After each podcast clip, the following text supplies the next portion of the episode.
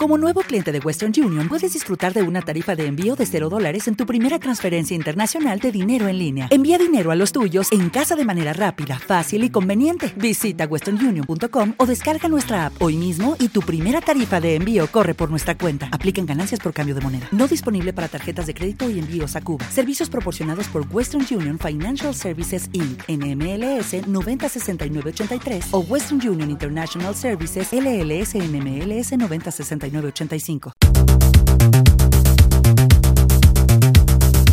la magia del cine se debe al aparato que reproduce 24 fotogramas por segundo. Resultaría inútil sin un defecto en el ojo humano. Por la persistencia retiniana, una imagen queda retenida unos breves instantes. Nuestro cerebro se encarga del resto hasta que crea la sensación de movimiento.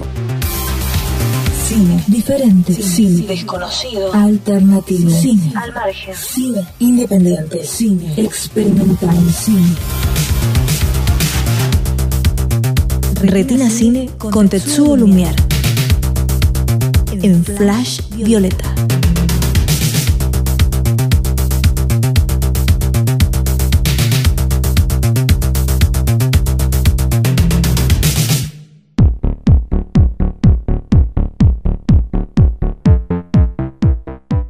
En este Retina Cine continuamos escuchando la charla entre Tetsuo Lumière y Néstor Frenkel, director de Plata Segura. Todos sabían que era demasiado bello. ¡No sirve! ¡Muy rubio! ¡Oh! ¡Insoportable! ¡Demasiado bello! Todos sabían que era plata a este le da de comer dos años, ¿sabe qué? Lo manda a limpiar parabrisas después, ¿sabe qué? ¡Plata segura! ¡Me salvé, me salvé, me salvé, me salvé! Este pendejo es guita segura. ¡Con vos me lleno de guita! Pero solo él sabía que llevaba su destino en los pies. Avanza, Cuchu. Va a patear. Patea.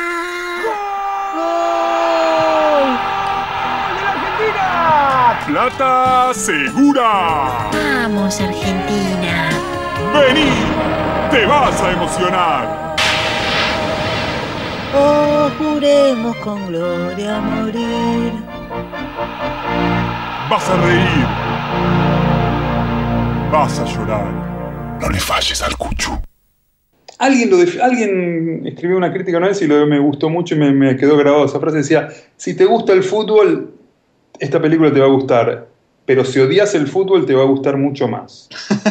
bueno, lo que sí pasó es que como representaban personas de la vida real, en un momento la vida real se nos cruzó en el camino. ¿Y cómo se cruzó en el camino a la vida real, amigo Néstor? ¿Qué con, pasó? Con un, el padre de un futbolista y su abogado, amenazas, eh, suspensión de proyecciones, eh, y así. Este, o sea, hay un padre de un jugador. Exactamente. ¿Cómo se enteró, cómo se enteró él de, de, de, la película? Estamos hablando de que la película tiene como 15 años más o menos. Sí, más no, o menos. No había, no había YouTube, no había Vimeo, o sea, no, no te no, podía bajar. No, no, no, pero salieron cositas en los diarios, salieron notitas en los diarios porque todos los cortos de muñecos habían dado en un festival de Supernova, se llamaba, sí. que era un festival gratuito, vacaciones de invierno, en el cine Cosmos, que se recontra llenó, sí. y, y, ahí fue como que se hizo un mini boom, ¿no? Sí. Un mini boom que llegó a los diarios, salió algo en Clarín Deportivo, salió algo en Página 12, sí.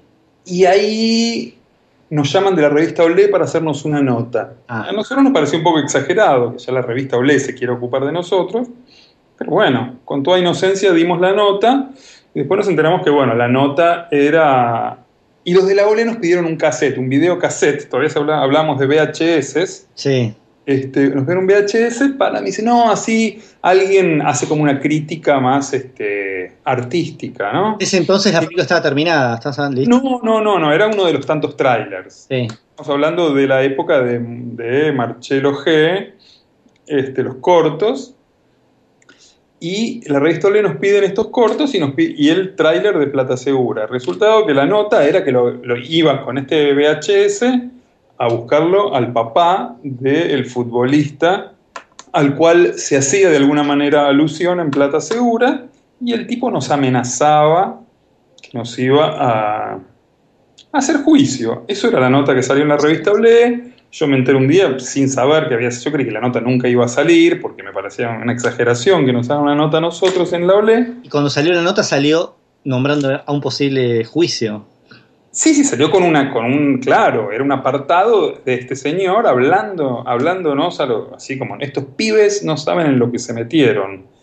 Eso decía, eso decía. Y en el medio de eso, entre que nos hicieron la nota y que salió la nota, nosotros sabíamos, era justo el Festival de Buenos Aires, el Bafisi, uno de los primeros, y ahí fue que el tipo apareció y este, nos amenazó y nos dijo que no, bueno, que no proyectemos eso, no lo proyectamos. Oh, usted, para, para, a ver, a ver, eh, a ver, ustedes llevaron la película terminada al, al Bafisi. No, no, terminada no, no, esto eran los cortos del muñeco, era la, había una sección de cortos o de cortos de animación donde se iban a dar este, los cortos del muñeco, que eran ocho cortos de dos minutos, y el avance de Plata Segura, que en ese momento duraba cuatro o cinco minutos. Y, y el, el, padre de este jugador impidió que se proyecte.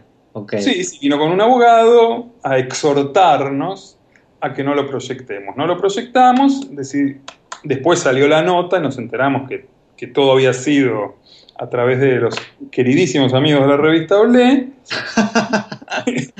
Ahí entendiste el sentido, o sea, claro. de la nota.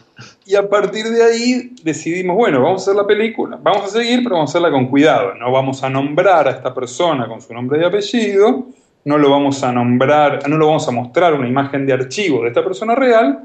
Vamos a seguir con este muñequito que nos había encantado, que era un, como un nenito que venía con las Barbies, sí. era un chiquito de flequillo rubio, que lo llamábamos Cuchu. Porque bueno, había un jugador, sí. que en ese, ahora es pelado, ya está por retirarse, que se llama Cuchu Cambiazo, en ese momento tenía el pelo rubio y el flequillo. Entonces dijimos, bueno, este hombre se ve que se sintió tocado de alguna manera, entonces bueno, no, le, no vamos a nombrar el apellido de este señor, ni de su hijo. Y seguimos con la película igual. Ok. ¿Y Pero cuando estábamos por estrenar y salió otra nota del diario, me allanaron mi casa. Bueno, ¿y cómo fue el momento? ¿Vos que estabas así? A ver cómo fue. Contá, cómo Yo fue. estaba haciendo Vida en Marte, estaba justo por Estabas haciendo la película Vida en Marte, que es tu primer largometraje, ¿ok? Independiente.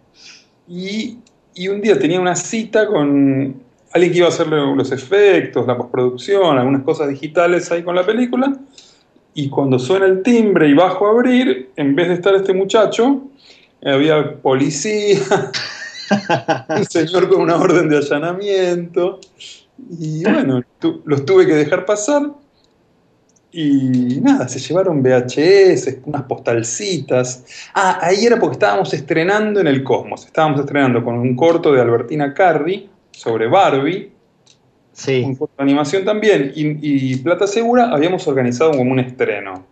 O sea, iban a pasar las dos películas. Y- sí, sí, de hecho se salió, eso fue, por eso salió en el diario, porque íbamos a hacer un estreno eh, y en, antes de que se llegue a estrenar nos llegaron carta documento de Sadaik a los dos cortos, a mí me llegó el allanamiento y a Albertina Carri le llegó una carta documento de Mattel, de los fabricantes de Barbie. Así que cuatro cartas documento antes de estrenar, así que no- nunca se estrenó eso. Quedó en el proyecto. Pero bueno, O sea, esas dos, esos dos, eh, esos dos películas igual se pasaron después, no se pasaron ese día. Por supuesto, se siguieron, sí, sí, fueron pasando en cosas más o menos subterráneas o no, después Plata Segura se dio en el Festival de Mar del Plata, Sí. este, y se dio en festivales de animación, se dio en una época, en, eh, había ciclo que hacía la revista Cine, en esa época hacía un ciclo de una vez por semana, se dio ahí un par de veces. ¿Cómo, ¿Cómo se dio? A ver, ¿qué, qué te llevaron en el VHS? No sé, es horrible que te lleven tus cosas, o sea. Sí, sí, lo más horrible era tener cinco policías revolviendo mi casa, eso, eso sí que era intenso. Comprando cassettes, VHS. Es surrealista. Era absurdo, era re- realmente absurdo. Pero bueno, ¿viste? ¿Te, devolvieron todos los cassettes después? Tal cual Sí, con sellitos de los vio, la Servini de Cubría los vio este, y me los devolvieron sellados. Este, ¿Cómo fue? ¿Cómo terminó el proceso? ¿Cómo fue? ¿O te no, nada, en realidad ni siquiera era un juicio, era como, era la parte de lo que se llama la instrucción. Antes de empezar un juicio, Sí, o sea, el tipo hizo una denuncia. Antes de empezar un juicio se buscan pruebas. sí. A ver, como la, la etapa de recolección de pruebas, y bueno, puede incluir perfectamente un allanamiento de una casa. Claro. buscando no sé qué, sí, copias de la película, no sé. A ver si yo estaba eso. ¿Y en qué, momento, en, qué, mom- en qué momento te enteraste vos que, que nada, que ya estaba todo bien? ¿Qué pasó? ¿Te mandaron una carta? No. ¿Te enteraste? Ahí tuve que poner una- tuvimos que poner un abogado, porque, porque teníamos un juicio, un juicio penal. Por uno, todo esto se inició, aclaro que es por unos muñequitos que venían con Coca-Cola. Sí, bueno, por suerte no tuve un juicio de Coca-Cola, qué sé yo, o de la AFA. Pude haber tenido muchos juicios, me salvé de varios, podemos pensarlo así, Lumier. Ahí está, bien.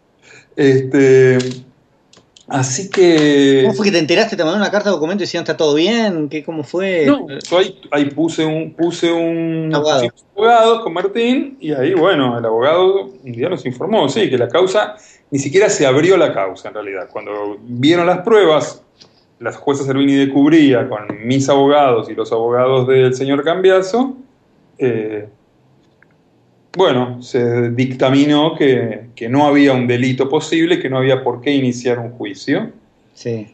Así que eh, terminó todo así, como fue muy, muy simple legalmente. No es que tuve que ir a declarar a Comodoro Pi ni nada. Era una pregunta, vos a poner un abogado tuviste gastos, supongo que ese gasto sí, te lo morfaste vos. O sea, lo pagaste y, vos. sí. Y sí, si no le tenía que hacer yo un juicio a él, pero no, no, no me daba para tanto. Así que sí, tuvimos que pagar un abogado que se ocupe de, de esto mínimo.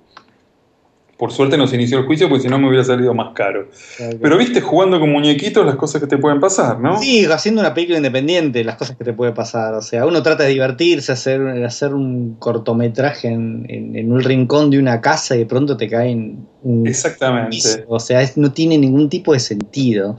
Realmente fue- es bastante absurdo, pero la- por suerte la verdad la película quedó linda, así como la viste vos, la veo mucha gente. ¿Cuándo fue la proyección, eh, una, una- la proyección importante? Si tuvo alguna que vos decís, wow, esta fue mucha gente. Y, la- y las mejores fueron, creo, recuerdo, las, de- las del ciclo de la revista Haciendo Cine, porque en ese momento lo hacían en el Abasto, en el Hoyt. Ah, buenísimo. Entonces se vio increíble, este, creo que era en beta digital, ¿no? Estamos hablando de cosas de hace 15 años. Sí. Entonces se proyectó muy bien, en un cine muy bueno, que sonaba muy bueno, eran gratis, entonces se llenaba de gente, Claro. fueron geniales esas. Después hubo alguna en el codo, qué sé yo, eran ¿Y ya qué, qué re- qué repercusión tuviste a- en cuanto a, eh, no, no solo a crítica en un diario, sino a alguien que se te acercó, algo, alguien te dijo algo que te haya llamado la atención, digamos, en especial? Eh, Y no, mira, lo, lo- lo- lo mejor era, lo que calculo que a vos te debe haber pasado cosas parecidas, es un- una sala llena estallando de risa. Sí, sí, sí. No hay, no hay nada mejor, que no hay mayor paga que esa, digamos, realmente. Y eran y las, las, este, las proyecciones eran increíbles, la gente aplaudía en medio de la película, gritaban los goles, era como... Era, era realmente... Bueno, hicimos algo, era claramente, acá hici- hicimos algo, realmente. Uno no, no se ve muchas proyecciones donde, donde pasen cosas y la gente esté tan, tan arriba. Así que Yo me acuerdo que lo vi en el Buenos Aires Rojo Sangre, en el ahí está. segunda edición, y no, me acuerdo que lo, empe- lo empecé a ver y obviamente era delirante de un principio, pero uno está acostumbrado a que ese tipo de delirios generalmente empieza delirante y después a la mitad empieza a ser aburrido y la terminan como pueden. Y lo que me ha llamado la atención era que, que ese, ese delirio se mantenía de principio a final y obviamente no había visto jamás una película que- que- que haya utilizado todo, todo ese tipo de técnicas como llamás, va, como vos, eh, mixtura mixta, este, en una película y la gente estalló. Yo me acuerdo que estalló de risa, fue en el, en el Centro Cultural San Martín y se moría de risa desde principio a fin, cosa que no pasan en muchas comedias. Eh, así que no, me, me acuerdo, bueno, ahí después yo te escribí, te felicité y nada, y, y- y- Me acuerdo, me acuerdo que ahí que vos, vos apareciste ahí. Así, bueno, esas cosas pasaban. así que nada, te habrán escrito un- Gente, gente que aparecía, que agradecía, que contaba, que se divirtió y qué sé yo.